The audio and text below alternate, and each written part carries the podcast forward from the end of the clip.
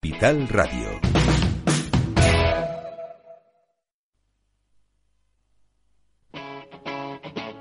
Capital Radio.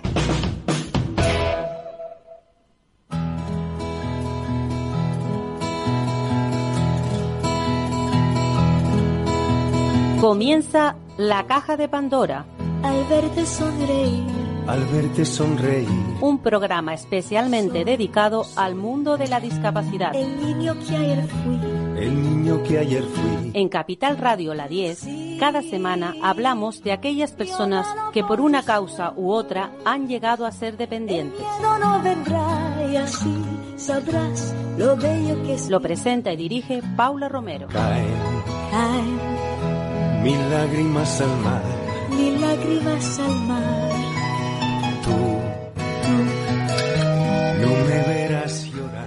Hola amigos, nuevamente aquí en la caja de Pandora, en la 10 Capital Radio, esta emisora que se dedica semanalmente a hablar de la discapacidad. Y hoy para hablar de discapacidad vamos a hacerlo con una persona que, bueno, he descubierto que tiene una empatía muy grande. Es verdad que poco la- no la sigo mucho, tengo que ser honrada al, al hablar de ella.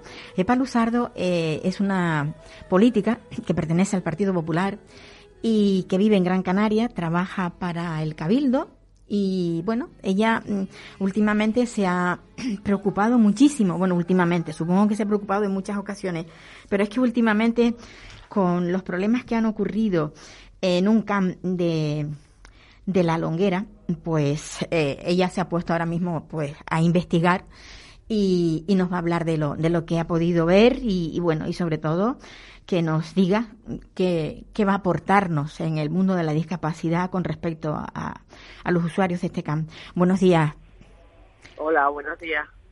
Yo, yo celebro muchísimo que haya alguien que, bueno, que, que muestre tanto interés de ir a visitar, porque, porque una de las cosas que nos quejamos siempre es que las residencias mm, son poco visitadas, o sea, los inspectores hay muy pocos y muchas veces cuando van les avisan, con lo cual mm, la sorpresa de encontrarse con algo que no fuera grato, pues mm, no, no se produce.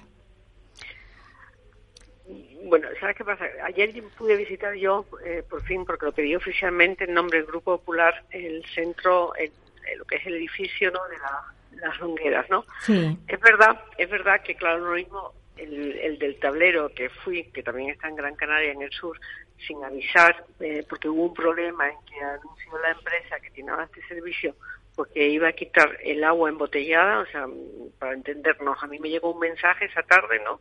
Y, y bueno, que la empresa por esto quería ahorrarse lo que cuesta el agua de cuatro centros, que es la gestión que lleva. Esta empresa cobra 12 millones y medio de euros por la gestión y eh, son como 390 personas las que se atienden. Hay que hablar que son muchas personas que eh, son mayores ya algunas de ellas, otros son jóvenes porque como a los 21 años ya dejan de estar muchos de estos personas que tienen discapacidad, estos chicos que tienen discapacidad intelectual, dejan de estar en, en- en enseñanza, ¿no? Pues se pasan donde pueden, ¿no? Uno de los centros son estos que son centros de día por un lado y centros de residencia por otro. exacto. Claro, cuando a mí me alarma eso, tenía dos opciones. Una, eh, quedarme quieta, o dos, intentar ir y a ver qué pasaba. Y lo que hice fue a las ocho y media de la mañana, me cogí el coche, una hora de camino, y fui a ver qué es lo que pasaba.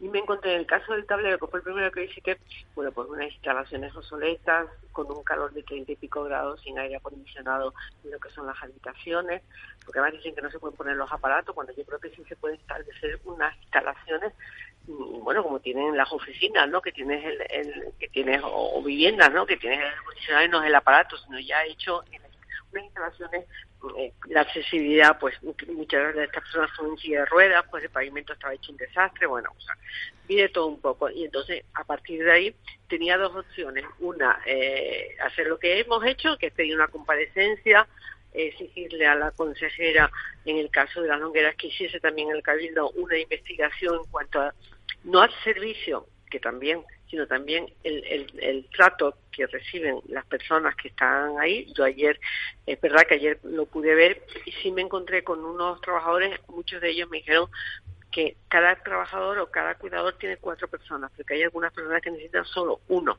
una persona para Exacto, ella. Que también. Los que también los lo hace. grandes dependientes, Claro, los grandes pero bueno, dependientes. que hay, hay- había chicos, eh, de verdad, yo me quedé impresionada y además tengo que reconocer a sus familias, a sus padres, a sus madres, de verdad, yo me pongo en su lugar porque yo creo que hay que ponerse en el lugar de esta familia y de verdad que, que además tiene que ser algo, eh, yo creo que de una generosidad, ¿sabes? Tremenda, porque claro, tú tienes un hijo o tienes una hija, yo en mi caso mi hija adoptiva, se vino del otro lado del mundo, pero bueno, pero y me costó ese trabajo de decir, Dios mío, me va a querer, no me va a querer, yo no me puedo imaginar lo que puede ser la atención, el cariño, mm, eh, lo que necesitan estas estas personas para para seguir con, con, con su vida y lo que eso supone para, para su familia. Por lo tanto, yo creo que no solamente el servicio tiene que ser exquisito, sino que tiene que ser de calidad. Y si hay que poner más dinero por parte del cabildo, que se ponga. Ayer me decían, no, es que claro, la contratación de los toldos que hay que poner lleva tiempo. Es que el mantenimiento de estos centros realmente lo lleva el cabildo. El cabildo que tiene también otros centros propios. Entonces, yo creo que la administración debería tener de manera eficaz y eficiente lo que es la organización de estos centros y seguramente en el pliego de condiciones hay que poner más dinero y que tengan más personal, porque un solo fisioterapeuta para un lugar donde hay a lo mejor 50 personas que, que pernoctan, ¿no? que residen, más otros 20 que están de día, son 70. Claro, luego me- yo decía, pero vamos a ver, ¿la piscina cuánto tiempo se está utilizando? Pues bueno, ha estado mucho tiempo estropeada y va a estar pendiente de un análisis que van a hacer la semana que viene. Es el único calle de las longueras que tiene piscina.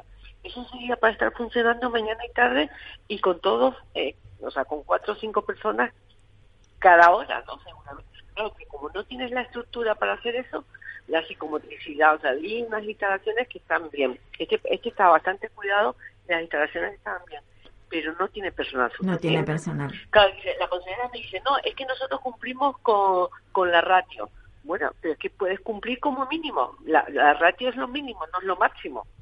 Puedes ir al doble. ¿por qué Exacto, no? exacto. Es que la mayoría de las veces de lo que se quejan los padres y familiares, porque hay que tener en cuenta que en estos centros muchas veces hay personas mayores que ya, ya, Bueno, ya muy son, mayores. ya son huérfanas. Y, y ya lo que les queda es a lo mejor un hermano, hay algún- algunos están que no... tuteladas, están Sí. tuteladas por, un, por una tutela que establece la propia la propia fiscalía, porque ellos evidentemente tienen que cobrar la pensión de, Claro. discapacidad o la- sobre todo la dependencia, porque porque son dependientes, son Sí. además requieren altos requerimientos, ¿sabes?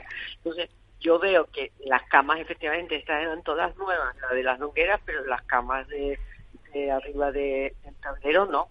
Entonces, eso es cuestión de, de poner recursos, sobre todo porque el año pasado este cabildo en este área dejó de ejecutar 27 millones de euros, es decir, le sobró y se han ido a remanentes y en total tienen toda el área 60 millones de euros de remanentes.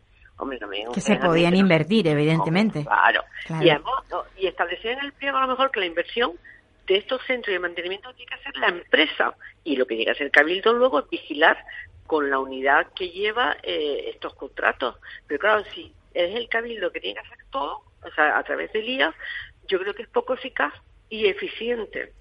De todas formas, yo, lo que, a lo que yo me quería referir antes cuando, Mm. cuando le interrumpí fue que, bueno, que mm, tanto familiares como padres lo que perciben es que el personal es muy poco.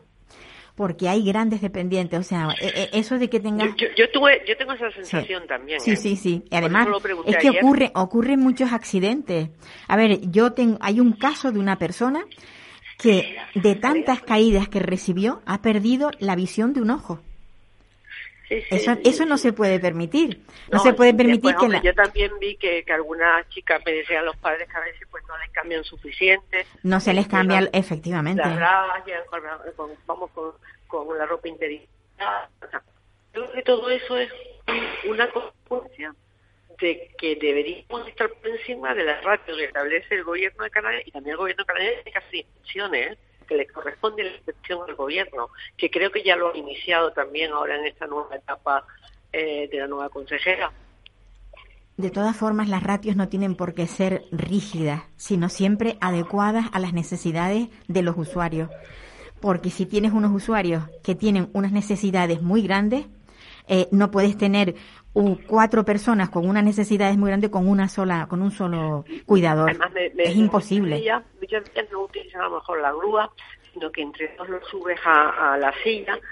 Ayer hay un chico que yo vi como, como le daba golpes, golpes, pero por el movimiento de contento que estaba a una silla de ruedas.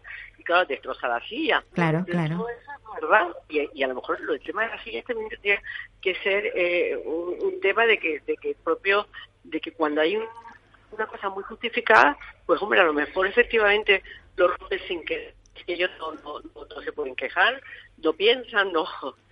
Ahora sí, yo lo que sí es a algunas de esas personas que me llamó mucho la atención, están alegres, ¿sabes? Y nosotros nos estamos preocupando todo el día por 20.000 historias, ¿no?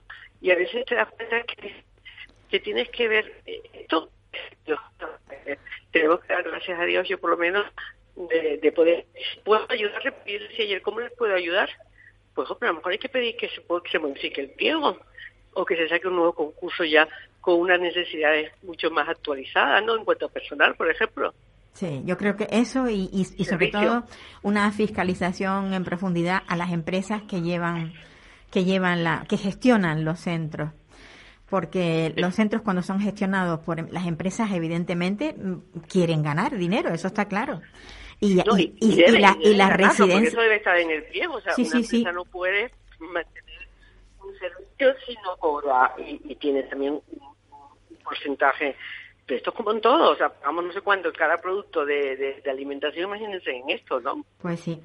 Pues a ver si con el interés de los políticos estas cosas se cambian, porque muchas veces lo único que hace falta es, es poner interés, poner interés y, lo, y lograr que, bueno, pues eso, que las cosas cambien. Porque lo que está claro es que, sí, lo que está claro es que estas personas con discapacidad, sobre todo intelectual, no tienen nadie que hable por ellos. Ellos, o sea, necesitan que alguien hable por ellos, porque ellos no pueden. claro, y la familia de verdad son coraje. O sea, yo decía el otro día a una madre, especialmente que ayer conocí a su hija, que son madres coraje. O sea, porque hay que ponerse en ese lugar y decir, Dios mío, eh, muchas veces tienen además que, que, que salir a la luz pública porque desgraciadamente lo que no se conoce no se no se sabe. Exacto, exacto.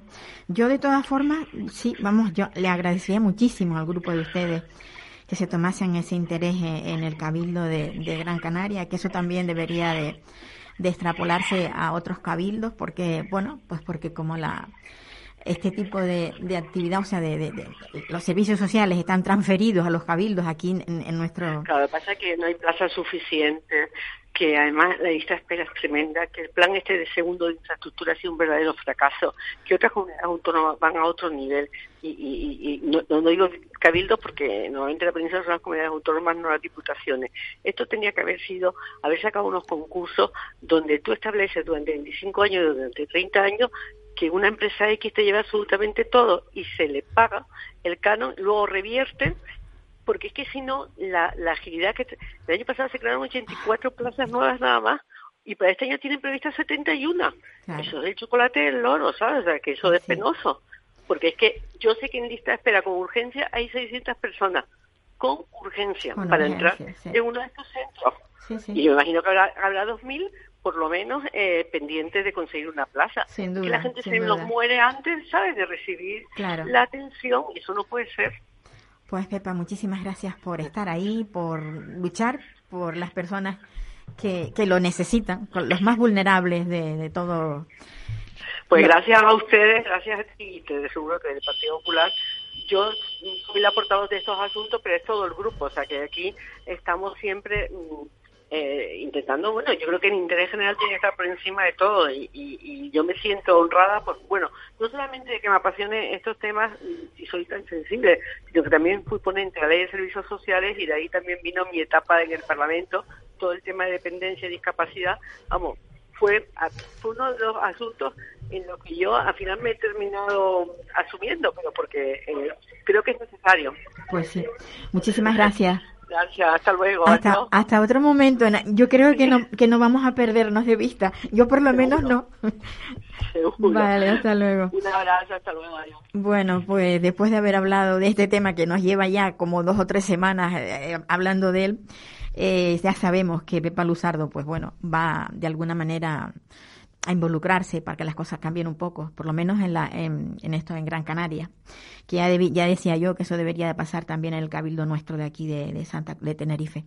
Y ahora, ahora vamos a cambiar de tema porque, bueno, llevo, llevo mucho tiempo detrás de ella. Ella es una colega, ella trabaja en, en, en la, en la televisión canaria. Es una periodista muy joven, pero con una larga experiencia dentro de su trabajo y además es escritora porque ha escrito un libro Mm, bueno, pues un libro muy bonito que yo no he podido leer y que, y que la verdad es que me da, me da vergüenza porque siempre que entrevisto a alguien, eh, porque ha hecho, se ha hecho un- una obra, yo normalmente la leo antes, pero bueno, aquí me vas a perdonar. Ella es Yaisa Díaz. Hola Yaisa. Hola, ¿qué tal? ¿Cómo estás? Está perdonada, pero desde luego lo vas a leer. Hombre, está clarísimo, está clarísimo que lo voy a leer. Bueno, Yaisa, Yaisa mm, eh, está aquí, pero no, no por su, por su mm, trabajo, que lo hace muy bien y que está muy reconocida. Ella está aquí porque es hija de una persona que, que bueno, que nació sin, sin ver. Ella es hija de un ciego. Y, y ese es el título de, de su libro, La hija del ciego. Yaisa, ¿cómo fue tu vida mm, de pequeña? ¿Cómo, cómo encontrabas tú que tu padre no pudiera ver y tú tuvieras que ayudarle? Por Bueno, ejemplo. Precisamente de eso es de lo que hablo, ¿no? En esta Sí. novela, La hija del ciego, pues eh, yo siempre lo he vivido precisamente con esa necesidad de comunicarle cómo era el mundo. Y eh, la protagonista, ¿no? De, de esta novela, pues soy yo, porque es, una, es autobiográfica, pero aunque está novelada. Eh, lo que hace es eso, cogerte de la mano y guiarte, llevarte a casa, eh, meterte a vivir con nosotros y, y, mm, hacerte ver, nunca mejor dicho, cómo es la vida con, con una persona ciega. Mi padre nació con glaucoma, mm, realmente no nació ciego, sino lo perdió con siete años, pero también tiene dos hermanos más que son ciegos. Entonces tiene, son seis hermanos. O sea, que es algo hereditario en la familia, ¿no? Sí, Tiene- son seis hermanos, los tres primeros ven y los tres últimos no. Eh, hereditario, bueno, realmente mi abuela tuvo un problema cuando eh, se quedó embarazada del primero que generaba algo en su organismo que hacía que su hijo eh, naciera con glaucoma y el resto de los hijos que venían detrás también es algo que se descubrió más tarde. Ya sabemos que en la época de antes claro, pues, hombre, por pues no habían esos avances o no tampoco se ponía remedio muchas veces Sí. y, y, bueno pues sus tres últimos hijos nacieron ciegos o nacieron con glaucoma perdón mi padre perdió con siete como te digo mi tío con nueve y el otro prácticamente pues con trece años también no el mayor de ellos Eh, y bueno, mm, yo siempre, como te digo, he sentido esa eh, necesidad de comunicarme con él y que él me, me trasladara cómo veía el mundo. Y era muy fácil porque estábamos eh, juntos, pues vendiendo a lo mejor el cupón, ¿no? Que él vendía cupón de la once en la catedral. Y bueno, pues llegaban clientes de todo tipo. Entonces su percepción eh, cambiaba, eh, la forma de Se- tratarlo. se- según él, según su, su oído, claro. Claro, entonces a lo mejor, bueno, incluso una colonia te puede dar una pista. La pista de cómo es la persona. Sí. O ya si a lo mejor pues vienen sonando pulseras o muchas, ¿no? A valores. Sí, sí, o, sí, eh, o si alguien viene siempre cargado con la compra o cansado o resoplando. Eh, y luego, pues, eh, claro, pues tú te das cuenta cuando venía la señora que era, pues, experta en estética, oliendo a rosas, ¿no? Y tal. Y luego, pues, el señor del mercado que venía con el cinto y la villa mal abrochada y tal. Entonces, esa psicología también la desarrollas y es una manera de, eh, de ver cómo él reacciona y cómo tú agrupar eh, a las personas también. Claro, porque además tú vas aprendiendo de él, Mm. la percepción de él la vas cogiendo tú. O sea, tú tienes que tener la visión tuya porque ves, pero también la de él, la de Sí. él que es el que te describe eh, qué es lo que está pasando en ese momento con ese con ese cliente que le viene a comprar, ¿no? Sí, claro, o sea, yo tengo esas dos formas de ver la vida, digamos, ¿no? Claro, o sea, claro. que, que y, y está bien porque creo que el hecho de Es muy ser bonita, periodista, muy bonita. eh, los periodistas también cuando te ponen a alguien enfrente que, que vas a entrevistar, también tienes un montón de percepciones, ¿no? Directas Sí. que estás viendo y, y ya voy a ir por aquí, ¿no?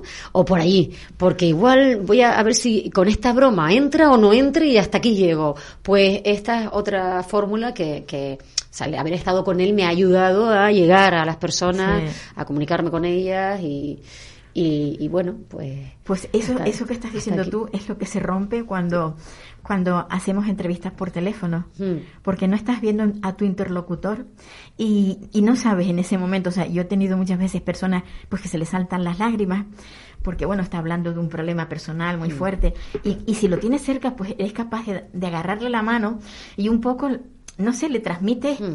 aprecio, pero a través del teléfono no lo puedes hacer. Bueno, es cierto que la radio tiene su magia para Sí, los la- oyentes en ese sentido, ¿no? Sí que la tiene. Pero el tú a tú, el cara a cara, que yo creo que también en día de hoy pues se está perdiendo con todo el tema ¿no? de los avances eh, tecnológicos y de cómo nos comunicamos hoy en día a través de las redes sociales, de otras fórmulas, el, el cara a cara siempre gana. Y, y fíjate que mi padre no veía, pero ese contacto, ese olor, esa voz, que el tono le daba tantas pistas. Sin ¿no? duda. Bueno, y también la, la mano, la piel. La piel. Claro, la, la mano, porque que- date cuenta que mucha gente le cogía también la, la traba, que antes estaban los cupones en la, Sí. en traba y ellos tenían la traba y le, le cogía la mano, ¿no? O, o le hacían cosquillitas, eh, tenían sus bromas para que les identificara, ¿no? Entonces Ajá. él decía, ay, mm, fulanito, ya estás aquí, ¿no? Y, Sí, sabía, quiénes sabía eran. quiénes eran y la gente lo ponía a prueba, ¿no? también. O sea que... ¿Qué, qué te hizo a ti dedicarte a- al, al periodismo? Pues precisamente eso, ¿no? La necesidad de tener que comunicarle a él todo lo que, lo que ocurría con detalle, con detalle. Eh, quería que él viviera el mundo como yo lo veía. A través porque él estaba siendo tan generoso conmigo también. Mi padre, precisamente, que hablamos de, de la radio, escuchaba 24 horas siempre la radio. En casa estaba puesta, era una persona muy culta, era una persona con la que era fácil conversar. 24 era que pertenecía a la cadena SER, me parece, ¿no? No, no, 24 horas el, Ah, la radio puesta. la ah, ya, O sea, vale, vale, vale. Era... Él estaba todo el día escuchándola. Sí. No, ya te digo que cambiaba Sí, sí. porque cuando había partidos de fútbol era un forfo del, del fútbol y además tú sabes que, que, que, mm, las personas... eh, mm, una de las preguntas que, que hago yo cuando me dicen, ay, ¿por qué este libro? Eh, ¿Qué sabes de una persona ciega? Y todos te contestan, bueno, eh, desarrollan más un sentido. Bueno, eso a mí me parece una pregunta vaga. O sea, una respuesta vaga. Vaga, sí. Vaga, porque hay muchas más cosas, ¿no? Que te pueden, que te pueden sí. aportar. Eh, y, y bueno, pues te digo, a él le encantaba eh, eh, el fútbol y, y jugaba con nosotros al fútbol. Era un padre que era eh, eh, integrado totalmente. Y además, cuando llegábamos a las canchas de fútbol con los otros niños, las cogían para su equipo. No te creas tú que, sabes que él estuvo en la selección eh, de, de fútbol de la ONCE también. Fue el primer presidente de un equipo de fútbol de niños que veían siendo el ciego, el, el Concepción, que pertenece a, al Francisco Peraza, al, al Laguna. A la laguna, sí. Ujú. Eh, jugaba la PlayStation. Sí, sí. O sea, el FIFA, él tenía el FIFA, que es ese juego de fútbol, y Sí, sí, vamos, sí. o sea, se ponía sus alineaciones contra la máquina. máquina y tal, ¿no? Eh, un montón de cositas y esas anécdotas que te voy contando aquí para que descubramos cómo es estar con ellos. Lo cuento de una manera natural, nada de drama, Muy nada de historia. Esto es mi vida. Yo nunca fui, no tuve esa conciencia. En mi casa hay un problema. No, en mi casa no había un problema. Aparte porque él no emitía que hubiera ningún Claro, problema. claro.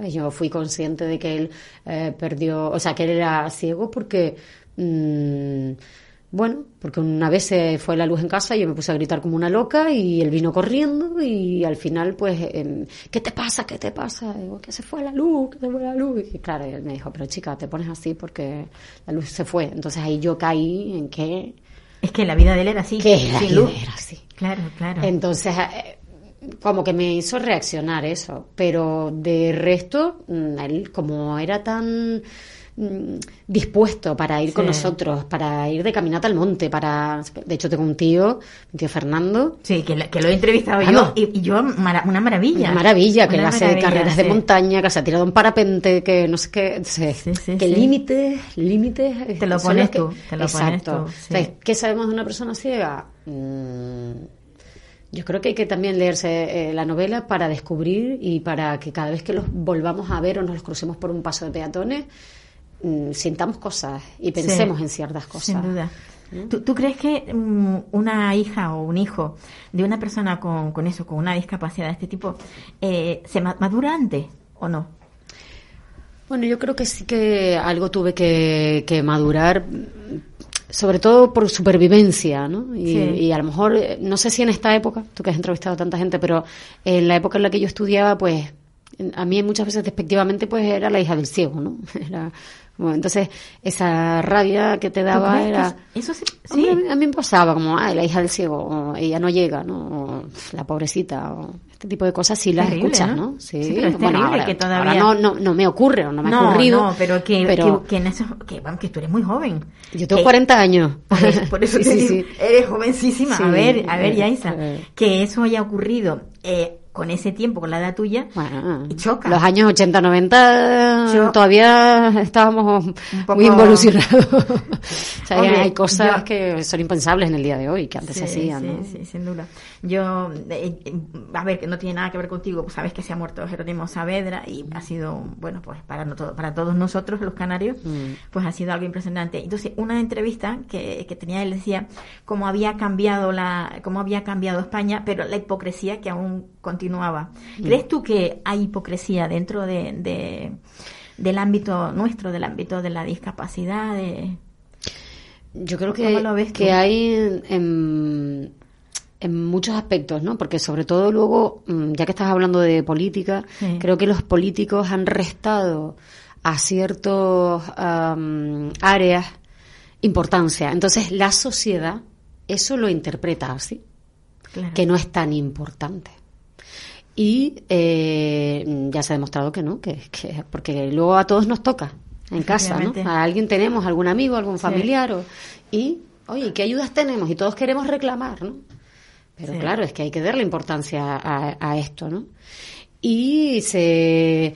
eh, luego en las redes sociales, que tenemos todos tan al alcance, como todo el mundo opina, como somos generadores de opinión en- con Ay, cualquier cuestión, una fake news o de tal que arrastra a tanta gente, pues eh, esas corrientes hoy en día creo que son hasta más peligrosas. Sí, son peligrosas, ya lo creo. ¿sí? Son peligrosas. Es peligroso eso, es peligroso cuando se ponen a pelearse en público, eh, en el, en el Congreso, También. que se dicen de todo, y tú dices, bueno, pues si ellos lo dicen, podemos decirlo Claro, nosotros. son el ejemplo. El ejemplo es muy malo el que están dando.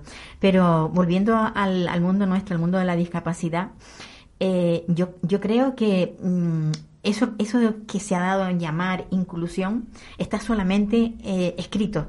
Pero la realidad no es esa. O sea, el ciego, por ejemplo, tiene mucha suerte porque pertenece a un emporio, yo siempre digo que es un emporio, la ONCE, Mm. creado hace muchísimos años Mm. y bueno, de ahí han salido o salen porque tienen la suerte de poder entrar por el solo y simple hecho de tener una ceguera. Mm. Y a partir de ahí se les puede formar, bueno, y luego entran a trabajar incluso. Sí. Eh, ellos están, eh, digamos, eh, bueno, pues un poquito por encima de otras discapacidades. Hombre, creo que, que tienen una gran ventaja en ese sentido porque alguien en su día dijo vamos a crear esto y, se ha avanzado mucho Muchísimo. y la persona ciega pues es curioso, ¿no? Siempre utilizamos el verbo ver, ¿no? Se ve Sí. de otra manera, ¿no? Eh, también habrán pasado lo, lo suyo y siguen Sí. pasando sus cuestiones. Fíjate, hoy en día, un simple ejemplo que es una patineta tirada en medio de la acera que nadie piensa y...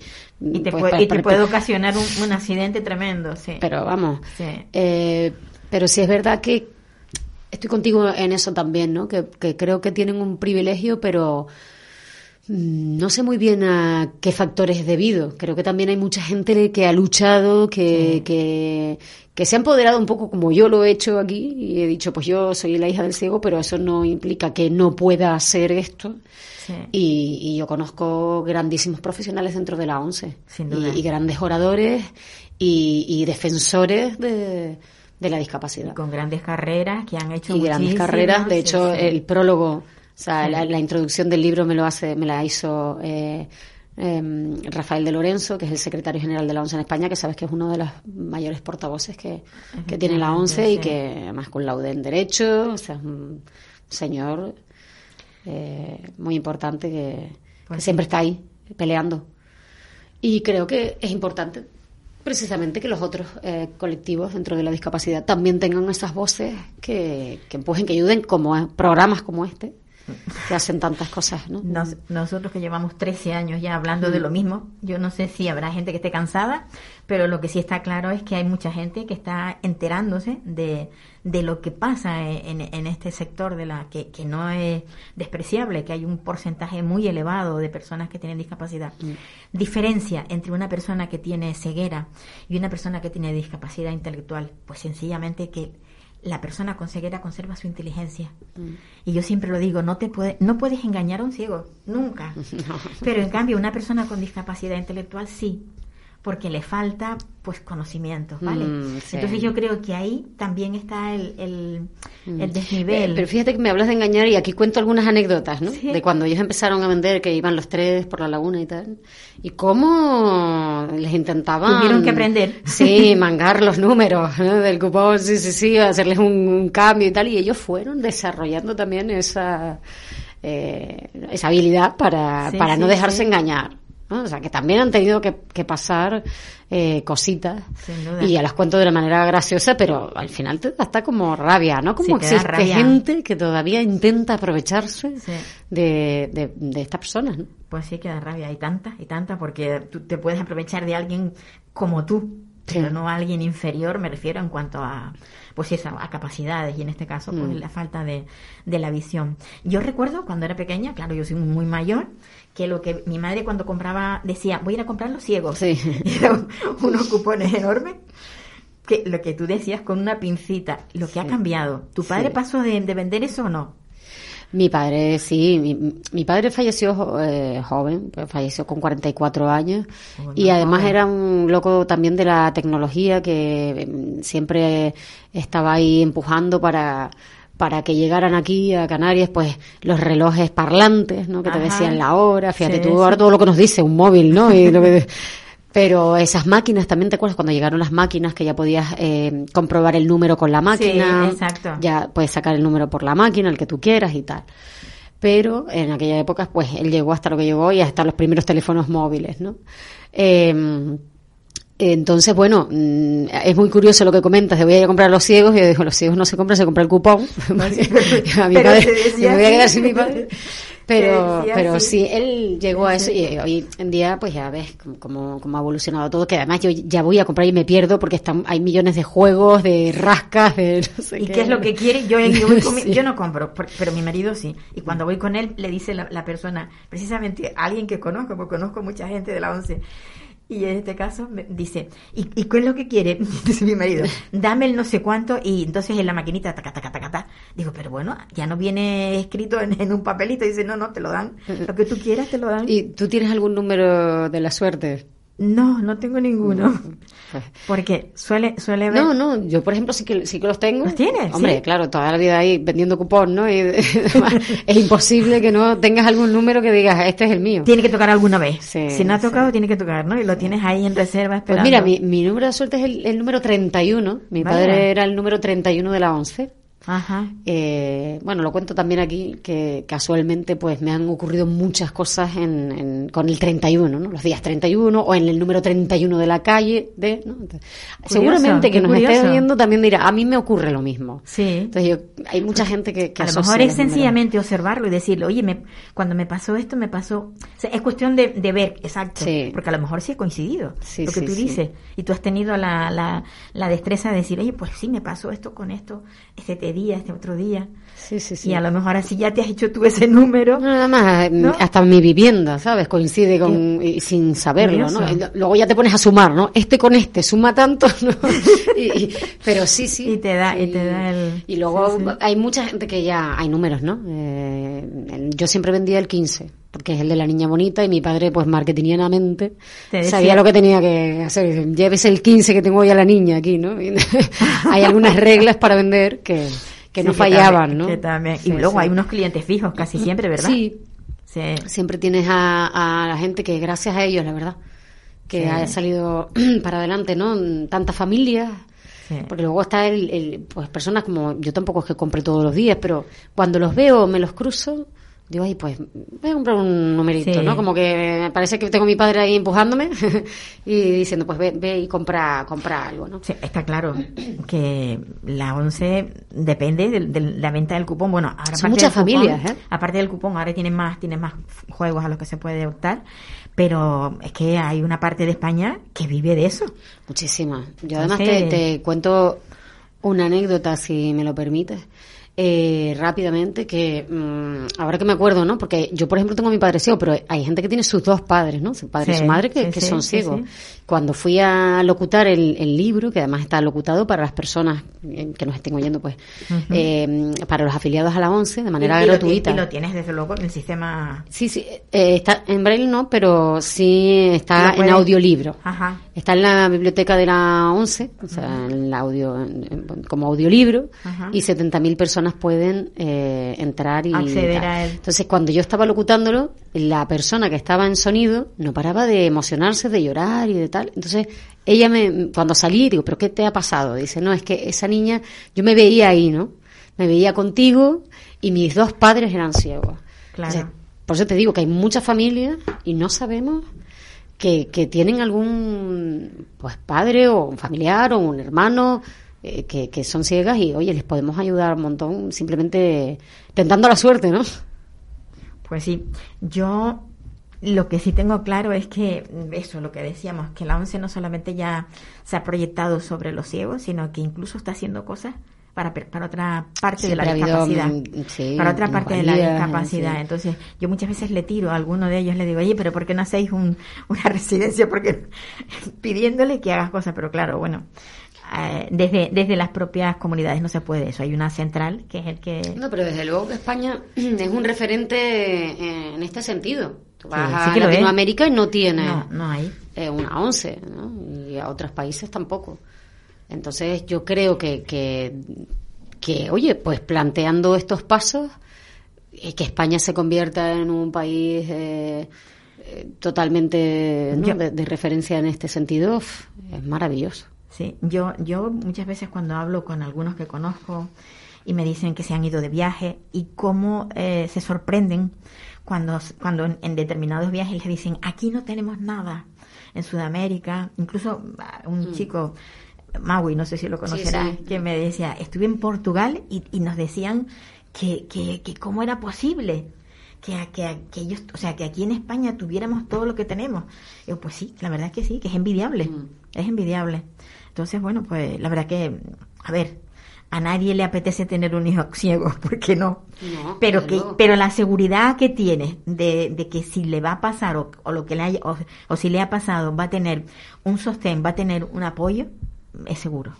Claro, eh, eh, lo que sería ideal es que fuera extensivo, ¿no? A más, aunque ya, te digo, o sea, yo siempre desde pequeña he visto Ah. eh, personas en silla de ruedas, eh, con otras minusvalías, eh, en la once, o sea, que hay más perfiles, no Sí, sí, sí, solamente los, sí que los hay, los los hay. ciegos, ¿no? Los hay, Pero es cierto que al final estamos sustentados, o sea, se sustenta por la venta del cupón, entonces Pues sí. quizás no hay tanto jugador o no, no podrían entrar todos los colectivos en este sentido, no lo sé. Yaisa, como compañera que eres, voy a, voy a, a- a intercalar una entrevista que tengo. Venga, estupendo.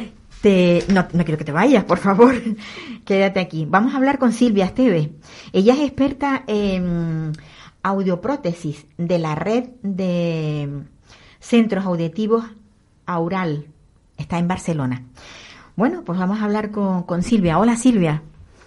Hola, buenos días, Paula. Bueno, Silvia, yo quiero que nos hables de cómo puede cambiar la vida a una persona que, bueno, pues que ha perdido el oído, pues por la causa que sea, por, pues, por, por ser mayor, por un accidente, por las miles de cosas que pueden pasar para que al- alguien pierda la, la audición.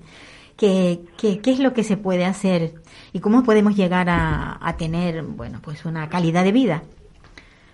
Bueno, pues realmente cuando, cuando perdemos el, el oído, como tú bien dices, por la razón que sea, ¿vale? A consecuencia de algún tipo de enfermedad, infección, de algún problema hereditario, exposición prolongada a ruidos, o bien por el, por la sordera provocada por el proceso de envejecimiento, esa llamada presbiacusia, eh, bueno, pues la solución a fecha de hoy es la adaptación de unos, de unos audífonos.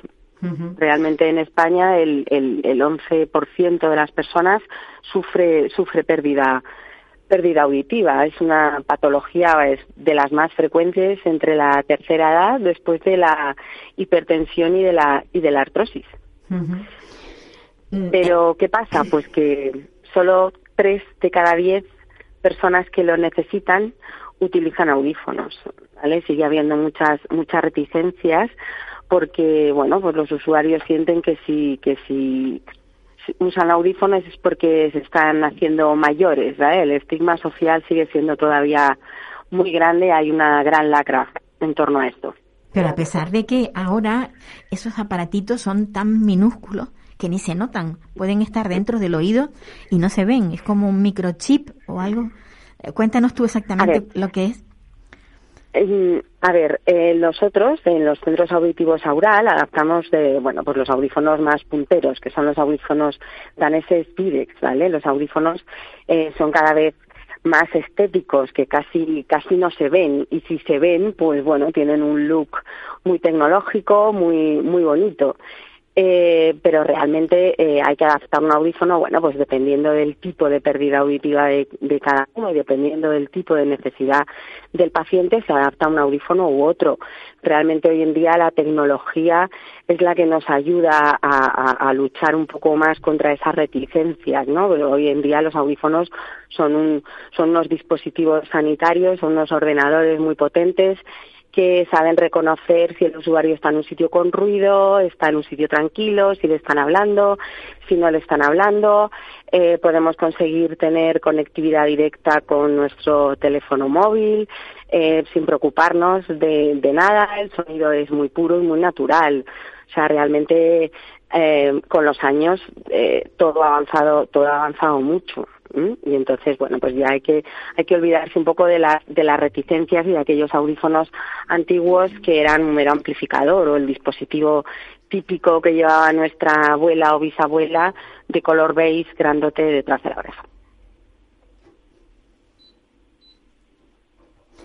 Bueno, pues mm, yo lo, que me gustaría saber es cualquiera, hmm. cualquier persona puede acceder a este tipo de, de, de audífonos o, por ejemplo, un niño no es el mismo audífono que se le va a poner a un adulto.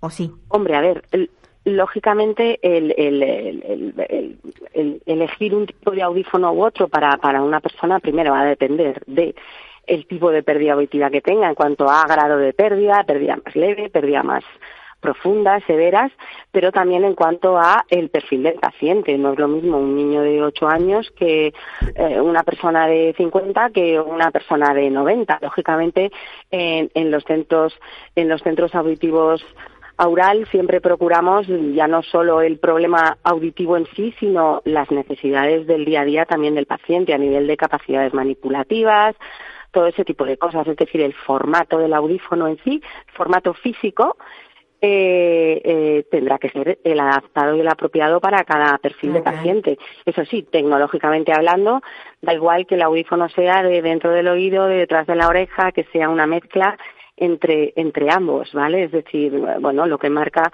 lo que marca cómo vamos a oír es la capacidad tecnológica del audífono, ese ordenador que lleva por dentro que procesa toda la señal, independientemente del tamaño o de la forma estética. Con lo cual, sí, tanto niños como adultos. Una, una pregunta que se harán los oyentes que nos estén escuchando. Mm, ¿Puede cualquier persona acceder, me refiero ya por el, la cuestión económica, ¿puede cualquier persona acceder a este tipo de, de, de audífonos? De audífonos. Sí. Sí, para un mismo problema, para un mismo problema auditivo puede haber cinco o seis soluciones tecnológicas y económicas distintas con distintos programas a la hora de financiaciones, a la hora de, facilidades. O sea, lo que se procura, lo que se procura es la excelencia tecnológica, pero también la, profesional, eh, en el sentido de que, bueno, adaptarnos unos audífonos eh, bueno, si empezamos a ser usuarios de audífonos, vamos a ser usuarios de audífonos ya para siempre porque esto es una enfermedad crónica. Entonces, bueno, pues hay que un poco ir guiando y acompañando al, al, al usuario, al paciente durante ese proceso, con lo cual efectivamente eh, sí, hoy en día ya hay todo tipo de, de, de, accesibilidad para, para las pérdidas auditivas. Silvia, cuando nosotros estuvimos hablando previo a la entrevista, tú me comentabas que tú también estás usando un audífono, o sea, que tú has tenido una pérdida de, audición. Sí, sí. Eh, bueno, por eso, por eso creemos que, es importante visibilizar la pérdida auditiva eh, y normalizar el, el, uso, el uso de, de, audífonos, ¿vale? Porque bueno, la audición puede quedar dañada a cualquier a cualquier edad ¿eh? no solo no solo las personas de, de más de, de más de 60 años ¿eh? los jóvenes o los de mediana edad como yo, eh, también podemos, por, por algún tipo de, patología, enfermedad o problema hereditario, como decíamos al principio, pues también podemos llegar a, tener a tener este este este problema y bueno pues es mucho más inteligente solucionarlo que, que bueno pues aguantarnos porque se nos vaya a ver o porque vaya a ser estéticamente estéticamente feo. Yo a muchos de mis pacientes les digo que, que se ve mucho más la sordera que, que los audífonos, ¿eh? porque realmente, bueno, pues es, es, así. Pues ¿eh? Entonces, bueno, pues desde aquí os animamos o a las personas que tengan problemas de, de audición, que se dejen aconsejar, que vayan a un centro auditivo profesional, que se dejen guiar, que lo vean, que lo experimenten, para ir un poco borrando esas, esas reticencias. Pues sí. Silvia, muchísimas gracias por darnos toda esta información, que nos va a valer mucho. Nos va a valer mucho. Encantada. Y, y nada, y desearte pues una buena jornada y que sigas trabajando en lo tuyo, en lo tuyo, porque te gusta. Y Aquí estamos. Vale, pues un abrazo. Fenomenal. Muy bien, venga, muchas gracias. Hasta luego, Hasta Luego. Pues es, es lo que tenemos. ya, Isa, metemos de todo pero siempre siempre tratando de bueno de un poco orientar hacia hacia el tema de la discapacidad. En este caso pues lo que teníamos era para personas sordas. Sí pero además me, ha llamado muchísimo la atención porque eh, básicamente no el, origen y el final de, de esto es eh, lo que nos importa que nos vean un audífono. La, apariencia, ¿no? Es que vivimos en un mundo de... De apariencia, de aparentar, ¿no? Claro, a ver, pero es que va en todo. Tú lo ves, las medidas. Las niñas tienen que tener determinadas medidas porque son los cánones. Los chicos los mismos. Entonces, bueno, vivimos en un mundo bastante, a veces superficial. A mí mm. me encanta encontrarme a alguien, por ejemplo, del, del tipo tú, que tienes una buena imagen pero que no estás vacía. ¿Sabes claro, lo que Claro, es interesante. sí, es tan, no sé, tan, tan interesante, o sea, es tan gratificante. Yo lo encuentro gratificante. Encontrarse con gente que, bueno, que están bien preparadas y que, hombre, se cuidan de su estética. Bien, no me parece mal. Pero que más allá de la estética. que la tele a veces también exige un poquito, ¿no? Sí, yo lo sé, pero bueno. Ya cada vez menos, ¿no? Porque hay muchos perfiles y yo creo que todo el mundo tiene cabida. Pero es cierto que, bueno, ahora con las redes sociales que estamos todo el día autoexaminándonos y comparándonos y demás, la, apariencia es algo que, que nos importa muchísimo y, el cómo nos vean. Y tú fíjate que volviendo a la ceguera, mi padre a mí nunca me vio, ¿no? O sea que pero te habrá tocado tanto que habrá claro. como era su niña, eso está claro. Ah, eh, eso está claro. Clarísimo. Porque luego me acuerdo cuando, por ejemplo, me cortaba el pelo y él me decía, ay, no, no, ok, yo, a mí me gustan las mujeres con la melena larga, y también tú hasta los siete años que habrá visto él, qué película se le habrá quedado en la cabeza. Que le gustaban las mujeres con el pelo largo. claro, ¿no? Y sabía que los labios rojos eran... Eh, cuando yo a lo mejor iba a salir y sé que te pusiste los labios rojos. Curioso. Entonces, ¿Cuántos hermanos tienes tú? Dos más. Dos más, pero son chicos, son dos chicos. sí, dos chicos. O sea, que la niña, la niña de sus ojos. De toda la vida. sí, sí, sí. Seguiría siendo la niña también ahora, aunque tengas la edad que tienes, está claro. No, además yo te digo, esta, esta, esta obra también es un, un gesto de amor hacia él, ¿no? Teníamos un cordón umbilical que nos unía y, y es una, un gesto de amor hacia él y hacia mi profesión, porque al final él ha hecho que yo me dedique a esto y sienta siempre desde la cuna esto, ¿no? Pues cuando te dice, ¿tú eres periodista de cuna? Mm, pues básicamente casi, casi, casi, ¿no? Sí, sí. casi, casi, porque si lo que tratabas era de ser la, la, pues eso, la comunicadora, la que transmitiera todo lo que veía, está clarísimo. Mm. Has elegido lo, lo, ideal. Y ya lo haces, ya lo haces. Lo mm. haces desde tu, desde tu, bueno, yo siempre digo, a veces estamos en un sitio que parece como una, una atalaya, ¿no? Que lo, lo vemos todo, lo queremos ver todo y lo queremos transmitir todo, hmm. que no siempre es posible. No, porque luego además cada persona tiene una concepción o una percepción de uno que no, no tiene nada que ver con lo que tú piensas que es, ¿no? Sí, sí, sí. O sea que- Sí, pero vamos, es un mundo, es un mundo bonito. Y como decías tú antes, la radio tiene algo distinto que no tiene la televisión. La televisión tiene Mm. la imagen y todo esto, ¿no? Pero la radio tiene esa cosa de, ve, por ejemplo, a mí me dicen que yo tengo una voz muy joven, pero claro, cuando alguien me ve, se da cuenta de que la realidad es otra, ¿sabes? Sí. Entonces, bueno, a mí me pasa cuando, cuando hablo por teléfono y me, Sí. me pasaba, ¿no? Me confundían con mis hermanos, tengo una voz mm, como potente, ¿no? Y, y eso también a veces te trae problemas, porque la gente, eh, pues a lo mejor pensará que eres más antipática o pensará que eres dura. Siempre me dicen, tú tienes mucho carácter, ¿no? Yo tengo una voz que no me Rotunda, ayuda, que no me ayuda en ese sentido. Pero bueno, también es verdad que, que sí me ha ayudado en otras cosas, porque yo empecé en la tele muy joven, empecé presentando informativos con 24 años y con la carita angelical que tengo, a ver quién me creía a mí dando las noticias, si no es por la voz que tenía. sí parecías una niña contando cositas buenas, ¿no? Claro, no, Sí, entonces sí. la voz me ayudaba Sí. porque me daba ese punto de seriedad, de rigor, ¿no? Y tal. Sí, sí. Y, eh, pero bueno, mm, la radio es lo que tiene, esa magia. Pues de sí. saber- de no ¿Cu- saber ¿Cuántas ediciones llevas ya del libro? Pues son tres. tres. Esta es la tercera edición ahora, que ya, bueno, están algunas librerías, llegó hace poquito, ya lo sabes que... Que Sí, yo hace estuve, poquito. Pero no, no, no había entrado. Dije, Sí. pues nada. Y ya bueno, también como es la tercera edición, eh, mm, mucha gente me lo pide a mí, o sea, comunica Ah, directamente, conmigo. claro. Sí, Claro. eh, sobre todo en estas fechas que quieren regalar algo o bueno, pues les gusta siempre contar con, con la firma del autor. Ahora el día 30 tengo una firma en Isla Tica, en la mm, librería. También, bueno, pues ya lo tenemos en el barco de papel.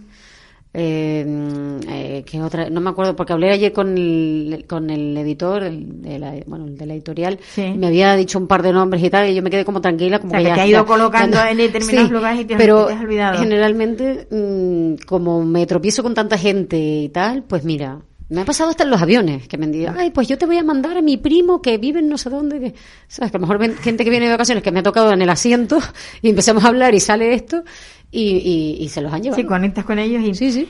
¿Esto te ha dado el pie para seguir escribiendo?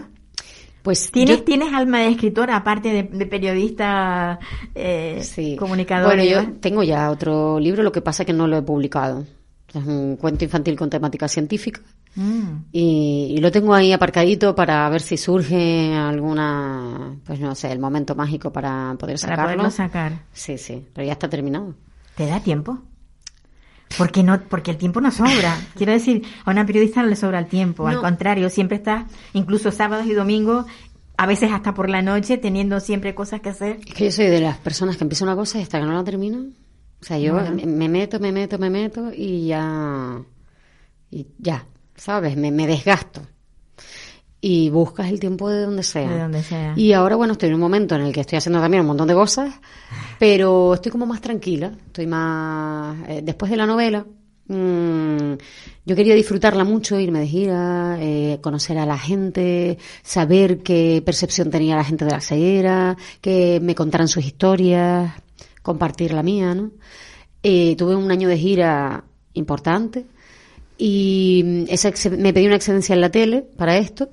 Y luego, bueno, pues me empezaron a llamar empresas, llevo la asesoría de comunicación de empresas, luego hago también eventos, actos, los presento y ahora estoy haciendo otras cositas eh, pequeñas en, en televisión. Pero estoy en ese momento de madurez personal y profesional que, que te permite disfrutar. Porque cuando tú empiezas en todo este mundillo es un estrés constante. Porque te estás probando. Y los pero- periodistas siempre estamos ex- eh, de examen. Todos los días es un examen para ti. Pero tú tienes una gran capacidad. O sea, yo creo que también depende de la capacidad del individuo para, ¿no? Poder, para poder abarcar tantas cosas. Mm. O me se refiero. ejercita también, ¿no? Porque Bueno, también se aprende, sí, se ejercita, Muchas veces se se aprende, ejercita porque también y bueno y, y el ánimo que le pongas a las cosas y, y cómo te lo propongas. Yo hay momentos de mi vida que no tengo ganas de hacer nada y otros en los que quiero hacerlo todo. Eh, pero también he cumplido muchos retos que me he puesto. Entonces estoy como tranquila porque ya, digo, si no tengo que demostrar nada. Estoy viendo un poco a colación de lo que hablábamos antes, ¿no? La hija del ciego. Sí. Que esa rabia que me impulsó a mí a decir, ¿cómo que no?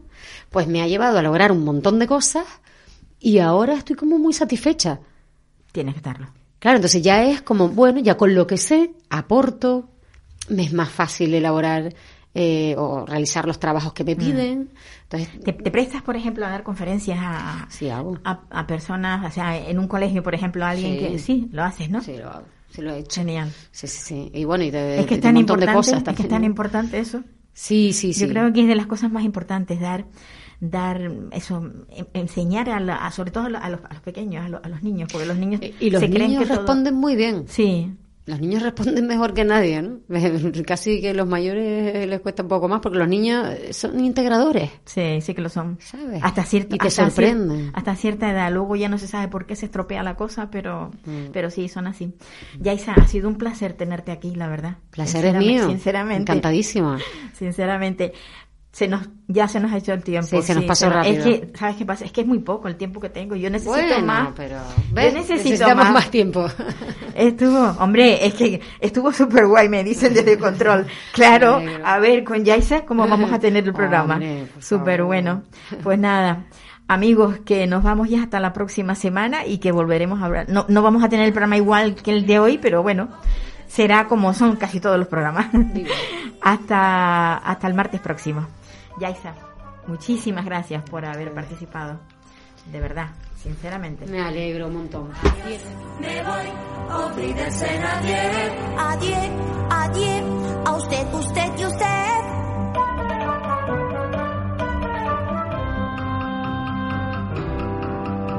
Adiós, me voy, olvídese agua. Me voy si hoy por fin pruebo el champán.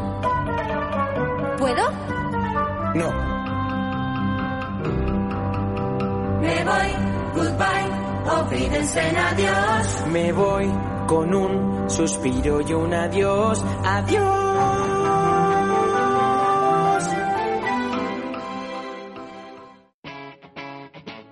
Capital Radio.